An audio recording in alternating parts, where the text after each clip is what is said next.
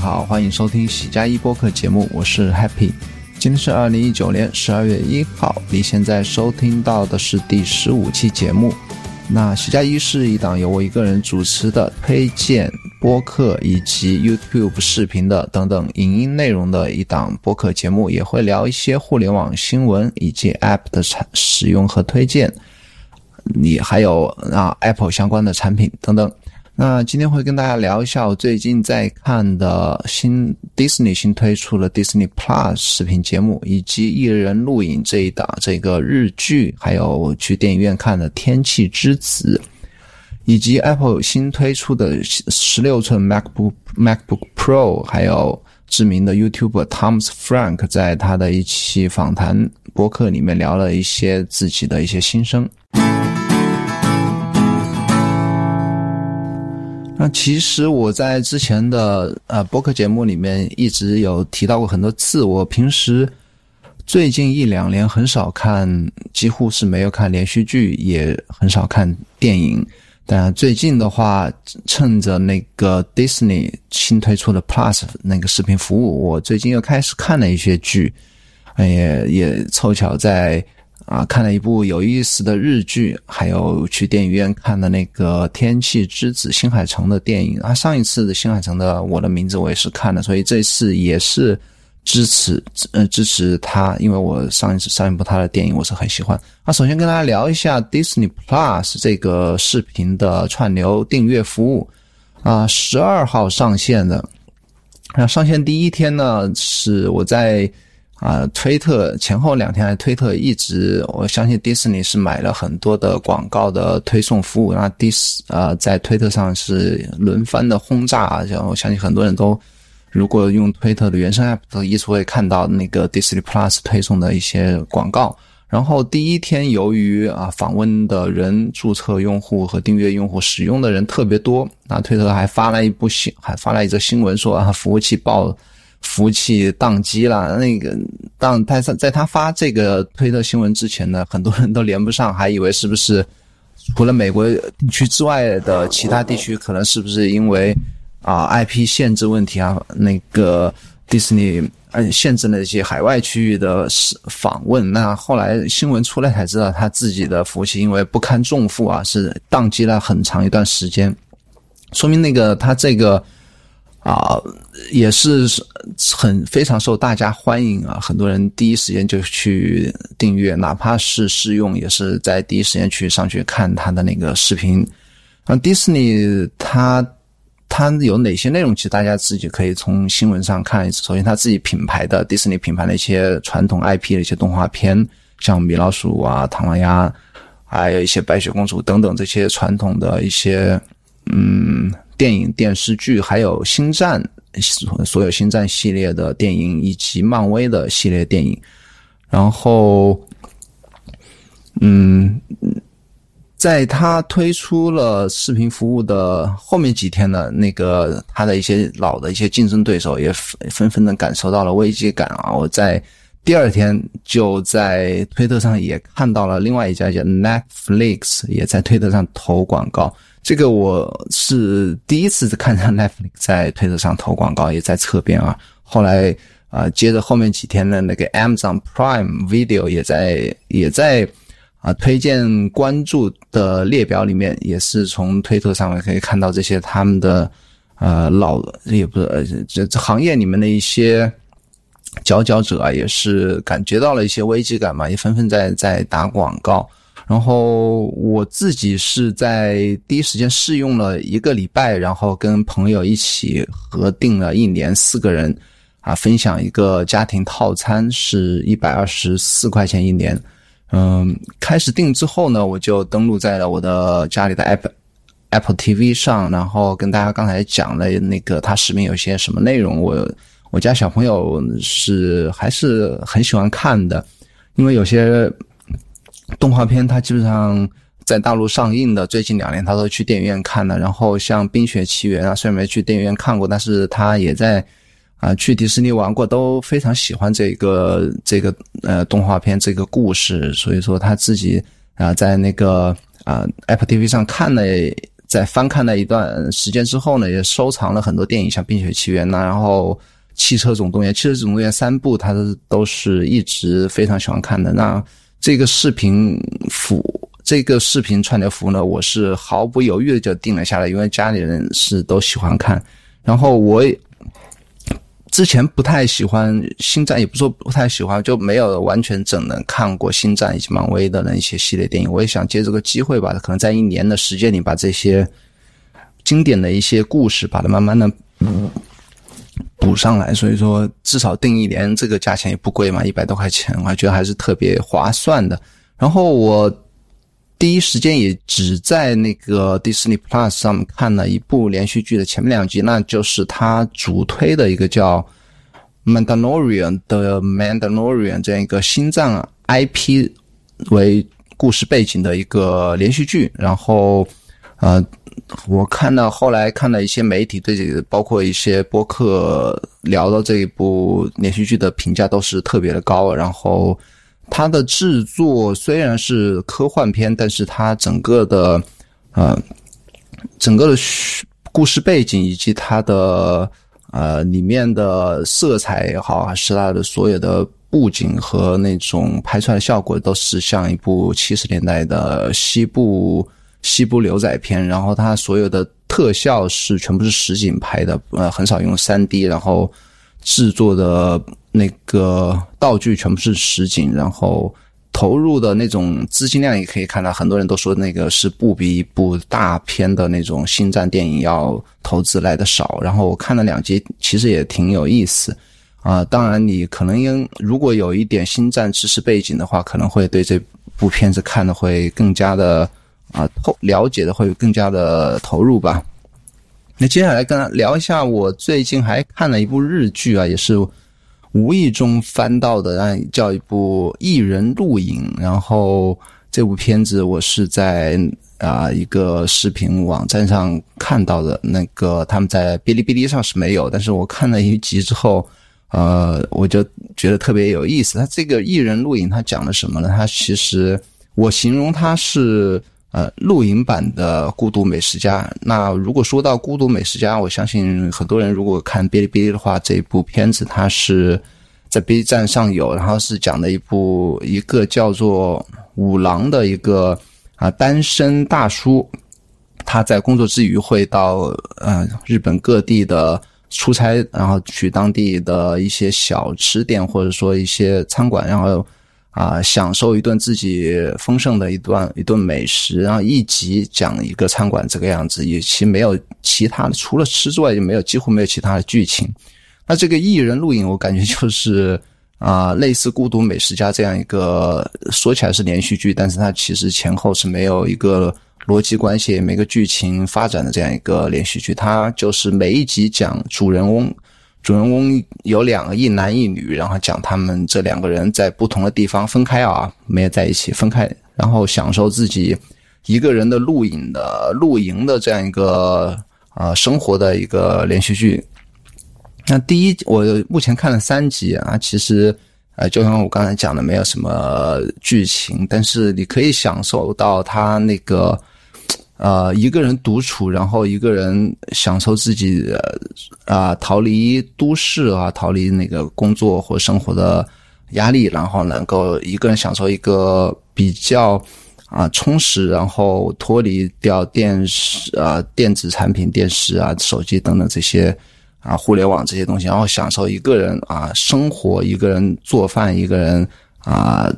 搭搭帐篷，然后吃饱了就睡，这样一个故一个故事。然后第一集、第二集、第三集分别是讲的是第一集，他啊讲男主人公特别有意思，他那个去外外面露营，然后他啊没有带打火机，然后就去附近啊走了一圈啊，找到了一个也在露营的一个大叔，然后问那个大叔去借打火机，那大火大叔是更加呃比他更加专业一点的一个。啊，露营的一个专家一样的一个人，他是特别喜欢熏东西吃。然后他说他我没有打火机，我这边露营我只用只带打火石，然后借了打火石给男主角，还分享了很多他自己熏的一些熏鸡肉啊，或者啊大蒜之类这些东西给男主角吃。那第二集女主角出现了，每个男主角一起啊。女主角她跟她的好好朋友一起去开车去海边露营，然后啊带了一箱一整整一箱的肉，因为他们两个女生哈看起来都特别喜欢吃肉，然后准备去海边大吃特吃一顿，然后再露营一个晚上。然后他们搭好帐篷，准备回后备箱去去汽车后备箱准备取肉的时候，发现那个钥匙弄丢了，然后那个。女主同行的女伴就特别生气了，说：“我不管了，我今天就是要吃肉。”然后就一个人跑回家去，又去在家附近的小酒馆，然后还点了一些鸡肉串自己吃啊。女主还是坚持下来，然后她发现，在因为在海边嘛，然后发现啊有些人在钓鱼，然后就去跟一对老夫妻一起钓鱼，然后自己也钓了几条鱼，然后啊自己然后做了一些炸鱼啊，然后一些。啊，丰自己给自己做一顿丰盛的美食，也是自己吃掉，然后算也算是啊，达成了他这个旅行的最后的一个目的吧，也是吃到肉了。啊，第三集呢，讲男主是也是在一个小森林里露营嘛，然后无意中啊邂逅了一个当地的。啊，因为那个地方可能离东京比较远嘛，是一个小村庄里面当地的一个少女，大概高中到大学的样子。她那个少女是带着自己带着猎枪，然后在在趴在地上听那些动物的脚步声，可能也是准备在打猎猪吧。然后少女就带他去那个少女的营地，然后分享了很多她自己做的啊猪肉的一些啊。一些好吃的一些菜吧，他们自己做的一些菜。然后女女主那个少女就说：“我自己家里有八个兄弟姐妹，家里自己平时又挤又吵，然后只有啊一个人出来露营的时候才能享受到那个安静，自己想一个人待着的那个安静的世界。”然后这就是前面三集内容。我相信我会继续把这啊这个片子应该慢慢的去看完。那如果你喜欢这种类型的片子的话，我觉得还是特别可以推荐的。其实露营这件事呢，我接下来讲露营这件事情，在日本是啊，好像是非常流行的一件事情啊啊！我之前在 Amazon 上、日本的亚马逊上是开了会员服务，也是跟别人合一起合订的，因为。啊，我在亚马逊上要除了他的那个 Prime Video 看的那个那些独享的视频之外呢，那个你如果订了他的会员，他会有啊，除除了那些 Kindle Unlimited 就是无限畅读的这个服务之外呢，他你如果是 Prime 的话，你 pr，它有个 Prime Reading 这样一个服务，就是说你还是可以看一部分杂志。然后其实那个亚马逊上的日本的杂志，然后 Prime 这个权限可以阅读的杂志里面也有很多关于户外的杂志。那如果是 Unlimited 的话，那就更多了。嗯，日本人在这一块真的是研究挺深的。你光光杂志来讲的话，它就有专门讲户外服装的，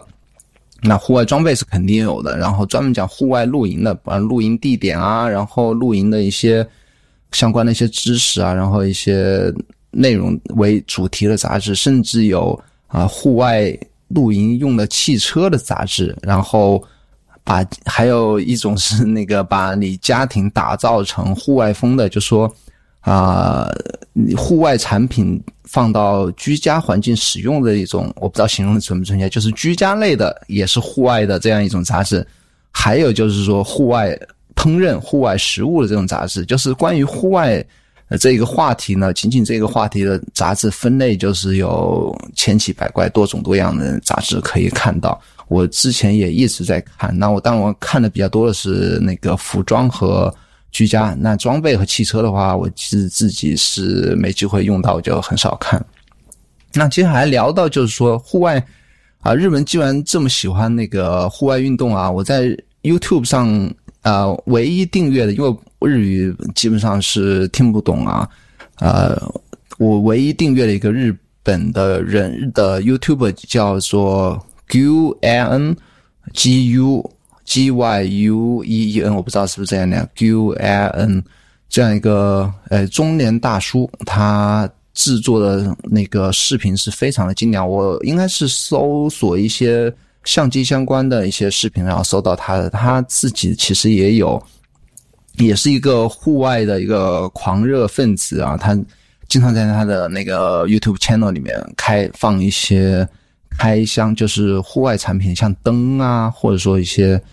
啊帐篷啊，或者一种一种啊搭的小床啊，甚至那种军用的那种帐篷啊等等这些。户外产品的开箱它也很多，然后他自己有一辆那个中古的，就是二手的那种比较老款的一个吉姆利，就是一苏组叫铃木的啊，非常经典的一款迷你型的 SUV，叫啊吉姆利。他自己有一辆这吉姆然后，经常也有很多视频是讲他啊开着他的这辆小吉姆利，然后去啊。那个山间，然后小溪边去带着他小狗去露营的这样一些视频，我都是啊看过好几次，也收藏下来，然后会放在 show notes 里。大家如果对呃那个户外露营有兴趣，可以去看一下那个视频，是拍的非我觉得个人觉得是非常好的，然后非常啊让人看起来是觉得非常享受的一个，它剪辑也很漂亮，看起来是非常享受的一件事情。那这个是艺人录音，接下来讲一下那个。天气之子，我自己是有一天啊，周五下午就直接啊请了半天假去电影院看了这部片子，是几乎在快下映的时候去看的，因为前面一段时间比较忙，然后呃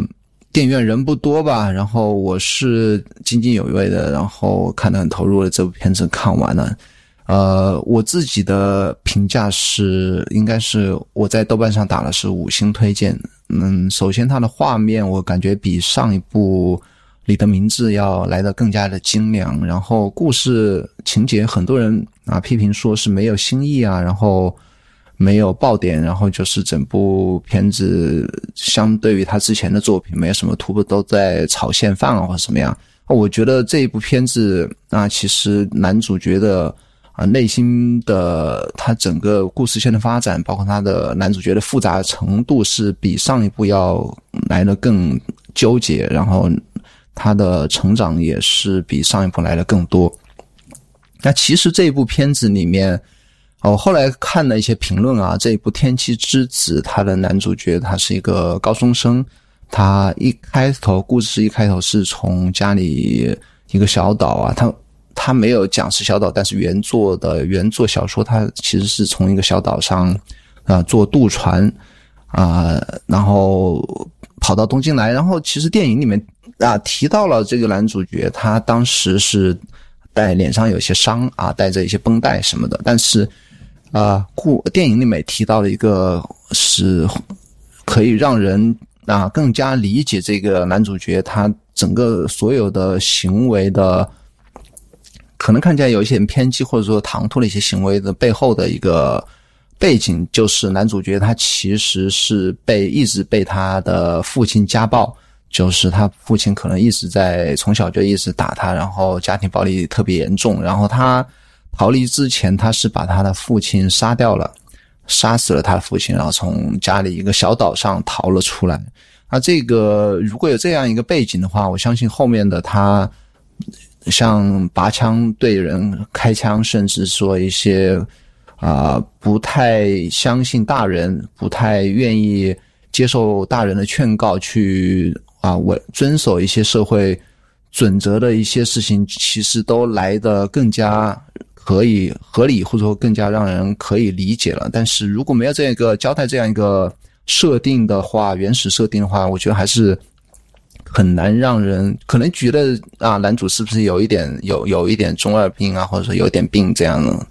啊？其实我在看我在看电影的时候，我个人觉得他后面的一些发展也是男主角是有一点点那个呃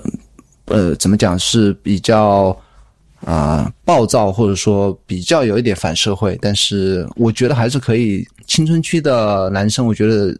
初中那个阶段，我自己的那个阶段过来的，然后我自己可能没有那么的呃情绪来的激烈，但是我很多同学里面，我是觉得还是有这种人物的，所以说我我是完全可以在那个时间看电影的时间，我是完全可以理解这样一些青春期少年的所所有一些举举动啊。那接那接着这个《天气之子》呢，我就要聊一下。其实我在前面两个礼拜同期也看了那个《Joker》小丑这样一部电影。其实哪怕再回溯到之前啊一两个月在家里看的《哪吒》那个哪吒顽童什么吧，反正就是最新的一部那部电哪吒电影。其实这三部电影的男主角，其实讲的包括整个讲的故事，其实我觉得这样串联起来看，其实都有一点点类似。像小丑也是一个先天就先天就有那精神残疾的，然后精神残疾的他是其实上来讲不是一个健康的人，所以说你要一定要让他能够融入社会，然后被。被社会的道德标准或者说所有一些行为准则完全是跟大家一样，甚至啊，在他能不做不到跟大家一样，或者说不光是收入，还是说平常的一些举止做不到跟大家一样的话，就遭人的嘲笑啊，或者说被社会抛弃啊，最后不被大家理解等等等等。还有哪吒他小时候，因为哪吒那部电影大部分讲的是他小时候的故事吧，也是。啊，也是先天的，是被一个好像是什么恶灵啊，他有一个恶的一个根源在他的基因里面，出生就带有那种恶，然后也不是自己想成为那样，也是是，嗯，有他的一定的呃原始的一些渊源吧，然后他内心还是向往那个大家的认同，包括是不管是友情还是亲情，一直都是希望得到大家的认同，但是因为他基因里面带的那些。东西呢，导致任何的他的反常和反反社会或者呃暴力倾向呢，就是一一旦释放出来了，就是很容易不能得到大家的理解和认同，也没有人会愿意去理解他，没有人去想他为什么会这样子，也根本就是大家就是可能是一味的，就是说啊，你是这样，更直接给他打上了标签，反社会或者暴力，或者说就是一个恶人等等等等。那这三部片子其实讲的同样一件事情，就是，啊，就是有啊大大多数人有没有同理心和少少数人，他跟大多数不不一样的，是是因为他的背后都是有一定的啊原因的，以及少数人呃出于他的呃社会出身也好，是他生理还是心理的原因也好。呃，应不应该遵守大多数人的那种行为和道德的规范？应不应该啊？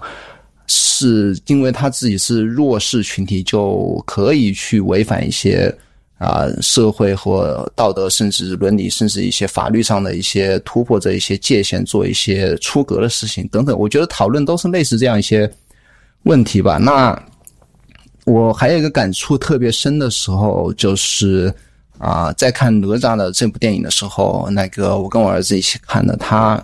就突然的，我在没有任何征兆的情况下，他就说，在那个哪吒被啊大家呃，在我觉得那个场景在沙滩上嘛，他又是那个对村民使用了暴力吧，或者说当时肯定是被误解的，然后大家都一一起的指责他的时候呢，那个哪吒很委屈的时候，那个时候我儿子就突然说那个。他说：“我看到哪吒这个时候，我就觉得跟我的同学某某某当时受的委屈是一样的，我就很能理解我的那个某某某那个同学的当时的处境。”他说：“这个某某他这个同学是也是他们班上啊比较调皮，应该是最调皮的一个男孩子吧。然后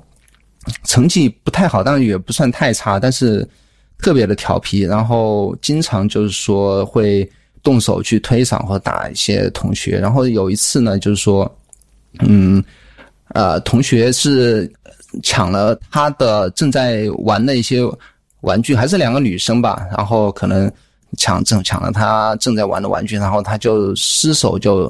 啊连着打了这两个女同学。然后这个时候就是啊，恰好老师也过来看到了，然后就是对他一顿指责，然后就是他当时就是委屈的蹲在地上嚎啕大哭啊，然后。那天发生这件事情之后呢，我当当天那个我儿子回来就跟我讲了这件事情。那其实这个事情的起因呢，其实并不是这个男孩子去主动的去欺负别人，而是事发有因的。只不过他回应的方式可能是啊以暴力或者大家不能接受的一个方式来回应，然后。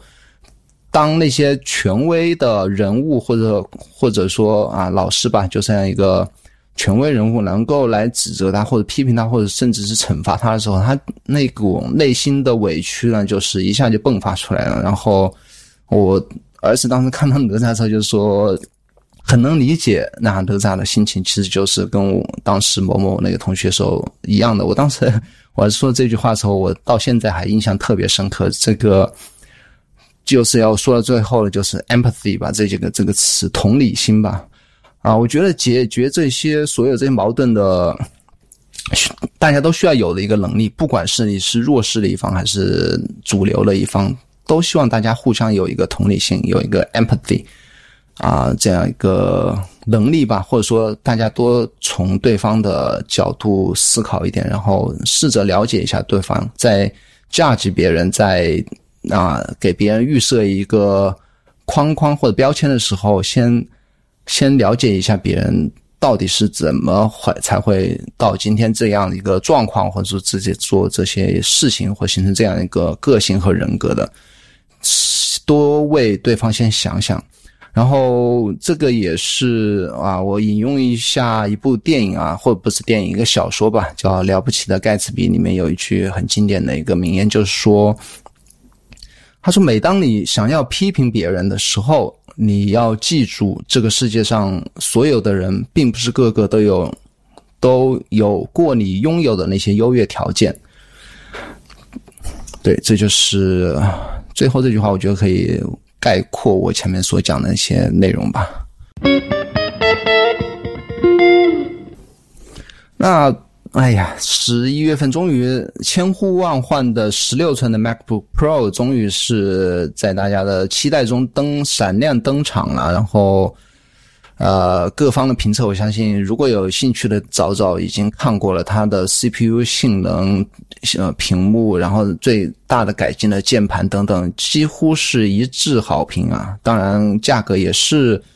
合理的区间内是比较高的一个价格。然后我是没有打算买这样一个 MacBook，我老早把 MacBook Book 卖掉，然后现在用 Mac Mini。然后我还是很关心这件事情，就跟大家聊一下。我看的一些视频和一些播客，大家提到这些这个产品的一些反馈吧。首先是那个，嗯，在这个产品发布上，所有视频里面最有那个，嗯，最有特呃最值得提的一个视频是 Jonathan Morris 这样一个 YouTuber 他做的一个呃访谈节目，因为他这个视频里面有官方的。呃，人物出现，那个就是一个大佬，苹果的大佬叫 Phil Schiller，他是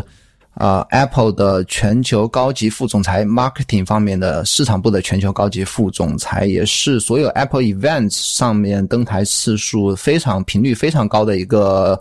Apple 的一个高层官员吧。然后借着聊这个视频呢，我首先讲一下 Jonathan Morris 这样一个。YouTube，他其实我跟他的我给他的评论是，他和 MKBHD 是非常非常的相似的一个做的视频内容也是非常像他整个人物外形、他的谈吐和他视频的品质来讲是非常相似的这样一个 YouTube。他外形很好啊，跟 M MKBHD 一样，虽然 MKBHD 是一个黑人，但是我相信大家肯定觉得他还是比较帅的一个小伙子。然后 Jonathan Morris 也是。每次视频都可以看到他的头发是一丝不苟的剪得非常整齐，然后所有的背景、所有的衣装，然后都是啊纹丝，呃，可以说是精雕细琢的，是非常从视觉上来看是就是非常漂亮、非常严谨的一个人。然后他做的内容也是以啊是呃科技新闻以及科技产品、Apple 的产品等等相关的一些为主的一些内容，几乎不做这些。啊，领域之外的一些视频几乎是没有的，所以说，然后因为我看这些啊电子产品，其实我看的也同类型的东西，我不会看所有人的呃那些视频，所以说我知道有这个人存在，我也没有 follow 他的一些，没翻他的频道，也是几乎看的可能看了几个啊，也没有去完整的去看他更多的视频，但是。呃，说实话，我在这里也讲一下，我其实不太喜欢这种啊。引号完美的反引号这样的这这种类型的 YouTube 我是不太喜欢，因为我觉得这种太完美反而是我不太能接受。我更喜欢有个性，哪怕是视频制作的不那么标准啊，也是引号啊。嗯，这这种类型的 YouTube 啊，我反而是会是那种有瑕疵，我反而是觉得我更能喜欢，特别是或者更能接受的。所以这种特别严谨的，我觉得啊，感觉啊，跟其实干。看那些 specs 是没有太大的区别，然后，但是我不得不承认的是，这个人是水准是特别特别的高。然后，直到啊有一次，我是看另外一个小伙子，也是做同类型的啊科技相关产品开箱等等等等这些视频的一个叫 Nikias Molina。呃，如果你关注 YouTube 的一些科技的一些频道的话，你应该知道这个高目前可能是高中生啊，他是做 iPad 相关的一些视频特别多的，然后也是这样一个科技类的 YouTube。然后他是这个 Nicky 啊，是和 Jonathan 有一期他们邀请啊，在自己的 channel 上邀请 Jonathan 做了一个可能忘记了，可能是 iPad iPad 什么的内容的吧一个视频，然后。可能是 Nikias 他很紧张啊，因为第一次邀请这种可能有一百超过一百万粉丝的这样一个大咖，然后邀请他做啊一起联动做一个播呃视频，然后他是可以看出来他是非常紧张，然后一直在抢话，一直在打断 Jonathan。虽然是两个人平等的一个对话的一个视频，但是他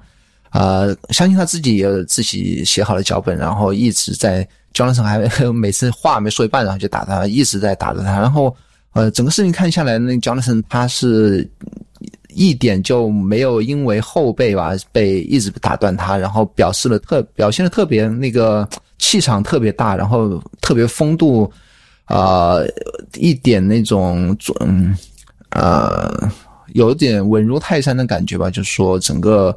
呃，场面是还很 hold 得住，节奏是一点就是不会受影响，然后气度特别的好。然后在这个视频之后呢，我就觉得啊，虽然我不不太看 Jonathan 的视频，但是我觉得我还是把他的频道点了一个订阅。然后我觉得他这个啊，这种出色的 YouTube YouTube 啊，上百万粉丝 YouTube，他。不要看他简简单单只是做一些视频，他背后的功力、主持，包括一些现场，包括一些表述，包括等等这些功力的话，其实是有太多过人之处的。我觉得是会也是值得我学习的这样一些厉害的 YouTube。然后接着聊回他的这个视频啊，他是和 Phil Schiller 一起，两个人住在一个小房间里面来对着一个 MacBook。十六寸的新款 MacBook Pro 来录这个视频，那这个视频的特别之处呢？它内容我相信啊，这样一个官方人在的一个这样一个视频，它肯定不会聊太多出格的内容。那相信大家应该可以想象，聊一些基本上就是通稿的一些内容。但是它这个视频特别就是它之处就在于他们两个人的录音没有使用专业的麦克风，而是直接用这个 MacBook。Pro 的这一代十六寸 MacBook Pro 上面的自带的麦克风来录了这期节目。那它这个新产品，它自带麦克风也是它的卖点之一。包括 Instagram 上和和一些专业歌手，甚至都拿这个它自带的麦克录了一些啊歌曲的一些小样、一些 demo。然后其实那录音效果都是非常好。那这个视频我看的时候，我是带着我的。啊，森海塞尔 HD 六五零来全程来看的，那其实两个人讲话的声音的声音细节是特别的丰富。然后虽然有一些回音啊，因为他们那个房间，包括他麦克是离人比较远，然后整个有一些房间的一些回音的效果，但是呃，人讲话的那个嗓音，包括嘴巴的一些啊一些细节的一些声音是特别丰富。嗯，我相信如果用一些专业的软件修一下的话，甚至可能都听不出来是一个笔记本能够录出来一个一个声音的一个音频文件。那其实接着讲到这个视频的话，呃，前面两个人互问互答的聊了一些官方的一些内容，然后最后的话，他其实问的唯一的一个问题啊，就是说。Jonathan 就问那个 Phil，就说会不会把那个呃，有将来有没有计划把那个 SD 卡槽会加缓到那个它的扩展 MacBook 的扩扩展槽的这样一个里面去？然后菲尔其实也是讲的话，也是很官方，就说也 never say ever evers nevers never。然后他说这个东西我们也是所有团队经过一些慎重的考虑之后才决定的。然后我相信这个几乎我我我个人觉得也不太可能去。去把它加加入重新加入到那个笔记本的这样一个 feature，我相信这个是没有什么太大的疑问。然后这个视频的链接我会放到 show notes 里面，大家可以去看一下。嗯，除了这些个视频之外呢，然后其他的那些主要的一些 YouTube 几乎都聊了，几乎都看了那个不就做了这个 MacBook 的视频。我啊，我这期节目不会聊了，但是我会。在下期节目聊一下这个所有的硬件公司，它和这些呃 influencer，就是有影响的 YouTube 也好，是 Podcast 的话，或者说你在社交媒体上有影响的这些影响的人呢，他在产品推出的前一天就能够放出测试的这件事情呢，他们其实背后是有一个啊。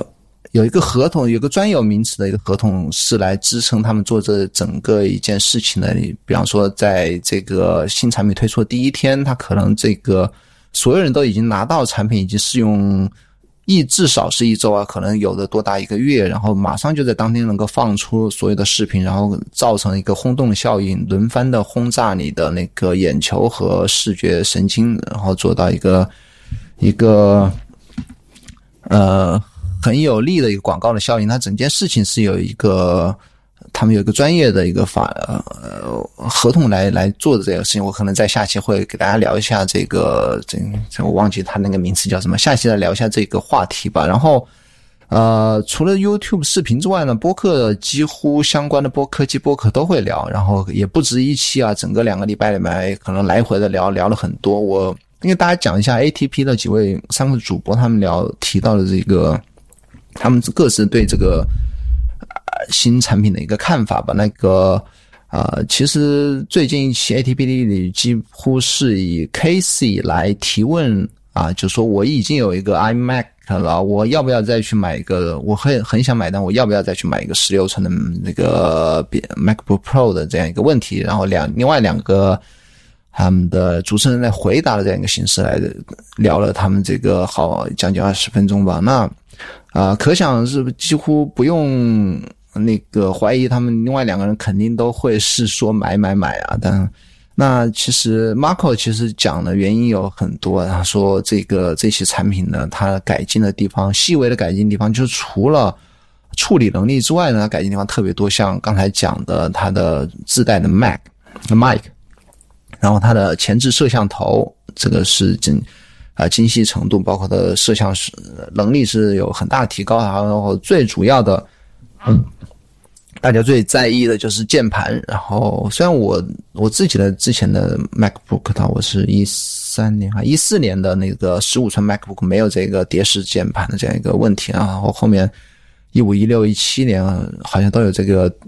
要么就蝴蝶式 butterfly 键键盘的一个比较容易坏的这样一个不好的设计吧，是被彻底的换掉了啊，换回了，好像叫 C 字还是什么剪刀式的一个键盘。然后音箱也有很大的改进，音箱刚才那个 Phil Schiller 也讲，就是说它可能还会，我当然没听过，它可能会在一个适当的距离能够有一个三 D 的一个音箱环绕音箱的一个表现。还有，他们就光光是这个摄像头、音键盘、音箱和麦克，这个就是四个地方的改进。我觉得他觉得就是特别的值回值回票价的。呃，他也说了很多硬件的改进啊，确实可能大家觉得我只要处理快呀，我只要屏幕大，我屏幕精细啊，我其他的我觉得无所谓。但是他也说，并不是啊，你不需要的东西，别人就不需要。那包括嗯。啊，他一直想要的一个功能啊，到现在还没实现，就是那个啊插 SIM 卡的一个功能，他就一直在吐槽，这也不是第一次吐槽。他说，为什么 iPad 从几乎第一代就有的一个功能，到现在了，那个过了这么多年，你这个呃，MacBook 还不能提让人去插一个 SIM 卡。他说，虽然你可以连手机，可能呃，甚至通过一些啊一些快捷键或者一些啊一些 App 可以一一键点击连接你的 WiFi 也好，是或者说你的个人手机热点也好，但是这个跟你无缝打开就可以有网络来使用，这个是完全两种体验。他说。我觉得这个也是搞不懂苹果为什么一直迟迟，或者甚至甚至就根本没有在他们自己的 roadmap 上的这样一个一个功能考虑，我觉得也是很奇怪。那其实那 Marco Marco 是肯定会推荐买。那 John 也说，John 也说，那就说你虽然啊跟 Casey 说，你虽然有一个 desktop，就是说你有一个 iMac，但是最好还是有一个 laptop，因为你如果是自己要。啊，只有一个，只有一只。你如果是用一个呃笔记本来做，又做桌面又做移动的话，你就要不停的来回去啊插你的显示器。那虽然看起来好像那个插拔只是一一秒钟的事情，但是中间有啊太多的那个，比方说接触不良。我自己说实话，我体验都很很，他说的都说到我心坎上，就是说。你笔记本合上的时候，有时候你插那个显示器，它多多少少你外接显示器都会有一些问题。哪怕是你插在显示器插好，你笔记本进入睡眠的时候，你如果要重启你的笔记本，我不能说百分之多少吧，但是总会有一定的几率是你的屏幕点不亮。你有时候还会要把你的笔记本打开，然后。啊，重或者重新插一下线或者怎么样，才能让你的显示器亮掉。这个跟你原生的一个台式机的打开就可以用的这个体验还是有一定区别的。特别是你如果是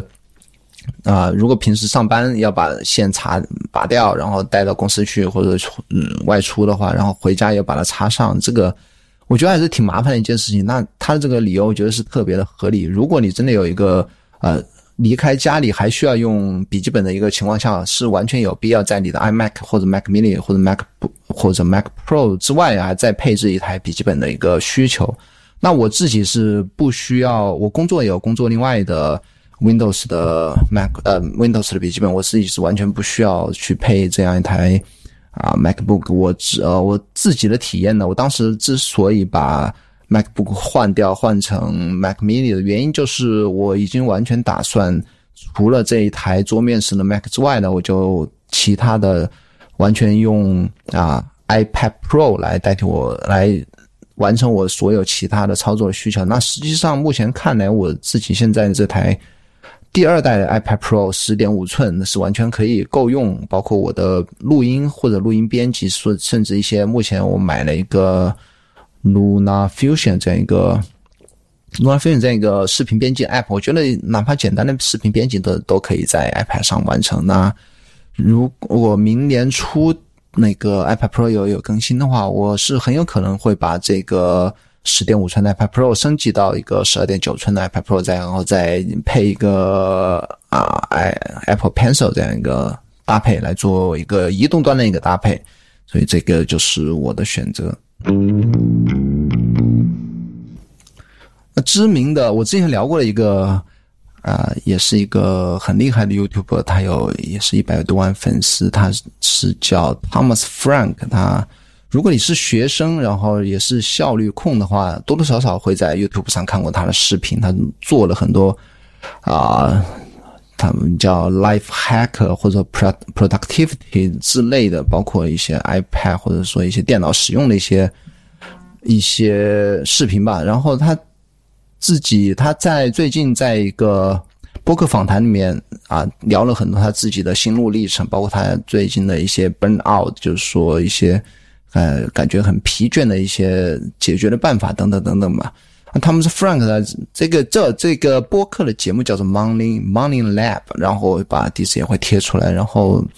他在视频里讲了，他就说。最早他其实零六年就注册了，那可能仅仅比 YouTube 出来就是出来之后非常早，几乎就一一两年就注册了。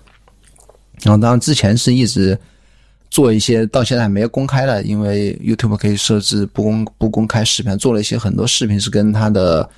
呃家人啊，只是在做一些跳舞啊很傻的一些视频。然后到了等他到了一四年，可能读大学了，就开始正式的做一些认真的做一些 YouTube 视频。然后他的视频内容，我给他打分是，如果要打分的话，会打九十五分。他视频是做的很精致，但是内容的话有一点。去不是有一点嘛？它的主题就是做的学生相关的嘛，效率相关的一些视频。然后他自己做这一块吧，就垂直领域做的是，应该是是 YouTube 上是数一数一数二吧，就是顶尖的那波之一吧。然后很多广告商的合作伙伴也非常多啊。他最近也聊到了，啊他是今年来是他做 YouTube 有史以来。第一次在家人在女朋友面前抱怨到我是，哎，我做这件事情真的是有一点累了。这个是他之前从来没有过的，因为他现在是肯定是全全职做啊，因为他现在做这个东西，他的收入应该是特别可观的。然后包括从 YouTube 上的收入，包括这些广告商的一些收入，应该是非常可观的一些收入。然后现在他自己有一个广呃有一个。网站好像有一个 newsletter 的一些邮件订阅的一些服务，所以他每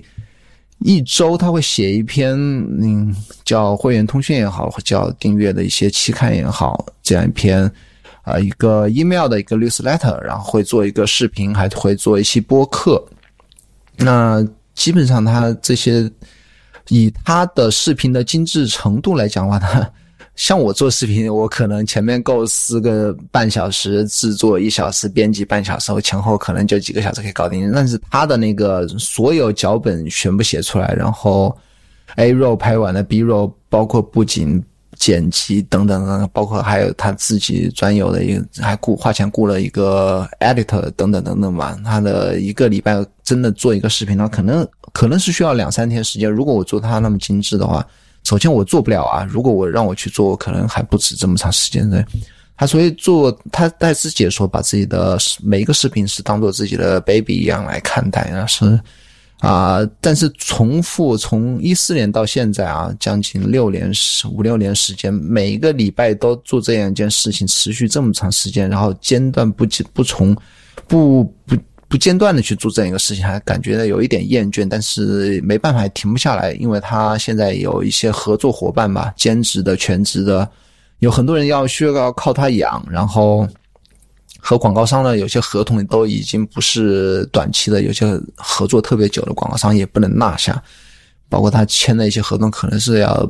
保保证一定的更新率啊，等等等等的，但是。啊，所以说他现在有一点点 burn out，但是还是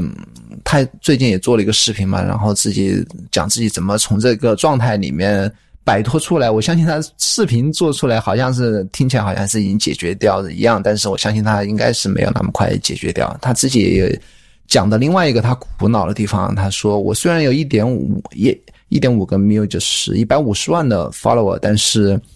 参加最近参加那个 YouTube YouTube 应该是 YouTube 应该是 YouTube 组织的一个叫 VidCon 的一个知名的 YouTube 参加的一个一个大会吧。我参他参加这个 VidCon 的话，以他这个级别的呃订订阅用户的数量来讲的话。认识整个 VidCon 上认识他人只有三五个人认识他，而且有些还是之前就已经大家可能合作过的 YouTube 等等。反而那些他说看到有些那个 YouTube 只有三五十万的，然后却有一大堆人一二十个人从头到尾就围着去要签名啊、拍照啊、合影等等的。他说讲的这个也是有一点点。气馁也好，是有一点点气愤也好，他说自己给自己打圆场，说是因为可能因为我的 follower 都是书呆子，好像都一般待在家里不出来吧。嗯，但是我觉得这个这个不能这样讲啊，因为他可能我觉得还没讲到，没有看到问题的核心之处。那接下来就是我借着这个话题，我聊了，就是说你的。听众是你的，或者你的听众和是你和和和观众啊，是你的朋友，还是他们仅仅把你的内容作为一个工具书来看待？嗯，先抛开 Tom's Frank 不不谈吧，如果是他的视频内容的话，我个人觉得啊，就是他的 follower 更多的是 follow 他的人啊，当然他自己也是一个帅哥，也肯定有个人魅力。我我相信是比这个芸芸众生中的你我他大部分人是要高的，因为他本身就很帅啊，讲话谈吐啊、衣着啊都是都是还很不错的一个阳光小伙子吧，本身是肯定有个人魅力的。但是他的 follower 是冲着他的个人魅力、外表或者个性或者谈吐，还是冲着他的视频内容的一些啊吸取的一些知识来的？我相信应该是后者，就是大家订阅他的这个视频服务啊，主要是因为想从他这边获取一些。讯息一些一些工具的使用方法或者 life hacker，就是你生活的一些一些小窍门等等，而不是冲着他这个人来的。那也要接下来就讲到我同样拿两个 YouTube 来对比啊，就是我之前聊过的 Sarah Ditch，一个女孩子是做一些开箱文的，就跟我之前讲的 MKBHD 或者讲的 Morris 这样 Morrison 这些人同样类型的一个 YouTube，就是科技类的 YouTube，他做一些。硬件的评测、开箱视频等等等等，这个 Sarah Ditch 他自己还有一些个播客节目，我之前提到过。他在 YouTube 上是五十万粉丝啊，他总共做过五百零一个视频，收获了五十四点七万 follower。他每一集的观看数量是五到十万个啊，五到十万个观看。然后他认识很多知名的 YouTube 一些名人，包括甚至像 Pete。McKenna 或者说 Gary Vaynerchuk、Gary V 这些名人都跟他有一些互动，但是因为他制作内视频内容的原因啊，他其实我接着要对比对比一下另外一个人啊，叫 Jar 啊 Jarvis Johnson Jarvis J A R V I S Johnson Jarvis Johnson 这样一个黑人小帅哥，嗯，他自己是一个。呃，coder 或者说 engineer 吧，就是程序员。他之前在 Airbnb 不是之前吧？他在哪几家呀？反正硅谷那些公司吧。然后最近好像在刚刚入职了 Airbnb，反正几个大知名的公司都工作过。他只做了八十六个视频，但是他的视频 follower 有一百零一万，一百零万的 follower，然后是通过八十六个视频获取的。你对比刚才我之前讲过的五百零一个视频获取五百个呃五十万的粉丝，这个啊平均到每个视频能够取得粉丝数量，这个我相信大家可以对比出来，跟 Sarah d i c h 对比出来区别，因为他制作视频的内容是跟科技几乎没有相关，几乎没有相关。他做的视频呢，早期是做一些啊我。程序员的一天我怎么过的呀？或者说我为什么啊？反正就讲自己上班的事情吧，或者说写程序员的一些写程序的一些事情，跟科技产品是没相关。当然，可能跟他的本职工作有一点点相关，但是那些视频不占多数啊。但是到中后期的时候，他基本上都是讲一些自己对啊生活中的一些事情的看法，或者说自己看到的一些视频的啊。对一些 YouTube channel 的一些看法，然后后面就是借着他评价一些有意思的一些 YouTube channel，然后做一些搞笑类的一些视频，跟包括最近一期视频是跟他一个朋友一起一起吐槽一些呃，就是专门来制作流量的一些非常高订阅数的 YouTube channel 的这一些啊那样讽刺他们的这样一些视频吧。他所以他这个人他是主要以制作搞笑。啊，目前啊，以后也我相信也会是制作搞笑类视频来为主的这样一个 YouTube 啊。然后你可以从视频的观看量，包括粉丝订阅数，就可以看到这两个人的区别，就是还是我刚才讲的，你的订阅的你的 follower 是把你当朋友，就是当生活中的人，或者说从你身上能够获得认同感的这样一类一类人。还是把你仅仅当做一个获取信息的一个工具，我相信不能是完全打上标签，因为能够做到五十多万粉丝的话，就已经是特别厉害了，就是个中的翘楚了。然后，但是如果说偏向来讲的话，那 Saradich 明显是偏向于工具类的一个，或者说信息信息类的这样一个啊 YouTube，然后 Jarvis 明显就是大家把他当朋友，或者说。觉得他这个人特别有意思，然后这样的一类人，那从另外一个角度来看他们的 follower 对跟他们互动的这样一个偏好，也可以佐证我这样一个看法，就是说，Sarah 在 Twitter 上是有七万的 follower，而 Jarvis 只有五万 follower，但是啊，他们都是一个还是算是比较。啊，频繁发推的一个两个人，发推的频率几乎也都是差不多一天可能一两个这样一个频率。但是我观察下来，那个 Sara 的每次的推特的回复留言以及点赞的那个数量，基本上都是 Jarvis 的一半。那点赞数量，我相信这个大部分肯定不是朋友去点的，应该是你的 YouTube 的一些 follow，或者说你从其他渠道，包括 Instagram，或者说仅仅是从。YouTube 上来 follow 你的这样一些人，就是跟生活之外的这样一些人来点赞和互动的。那从这样一个角度上，也可以看得出来啊，两类两个人他的倾向是，嗯，他个人的倾向不是个人是更偏向哪一类的那个啊内容创造者，或者说是那啊影响啊有影响影响力的大 V 吧。那这个就是我从 Thomas Frank 这个他的一个播客延展延伸讲想到了，也我之前也一直啊考虑到了这样一个问题，就是说，那他如果我的听众里面有以后想做视频播客，或者说正正在做的，也也可以考虑一下你自己究竟想成为哪一种啊？是成为啊？别人把你当朋友，或者觉得你这个人有意思的，还是说仅仅把你当一个啊字典，或者说一个一个新闻稿，或者说一个新闻媒体的这样一个呃一个窗口？你到底想啊做哪样的一个内容，达到什么样一个目的？啊，其实啊忘了说了，那个 Jarvis 他自己。他其实并不是说啊，我生下来我不我进入到 YouTube 就是要做这样的视频，他是完全有一个他的自我的意识的一个驱使来做这样一个事情，他是主动去做这样一个事情，他也是在一期是播客访谈里面他还提到了，他说我其实。以我的那个现在的一个背景，或者说一个现在一个工作来讲的话，我更应该或者更适合来做一些科技类的一些视频。但是我并不想大家把我作为一个仅仅是一一个啊获取一个啊信息的这样一个一个一个管道一个窗口，而我更想做一个。大家觉得真的是喜欢我这个人，觉得我这个人有意思啊，然后我我更想做这一类视频。这个当然也是他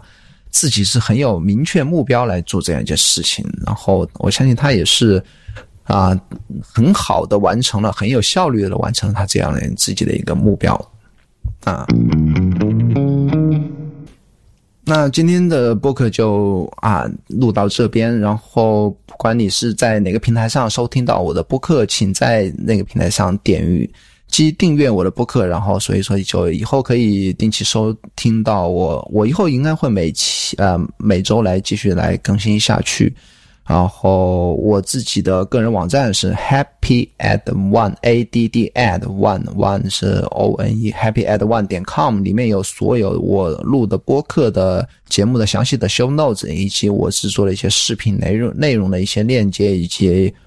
啊各种跟我做的音频视频相关内容的一些有信息的有有用的一些信息吧，都可以从我的个人网站上看到。然后请大家也啊。订阅啊，follow 我一下我的推特，我的推特账号是酷肖 C O O L X I L O 酷肖啊，欢迎收听大家这这欢迎大家收听这期节目，那么咱们下次节目再见，拜拜。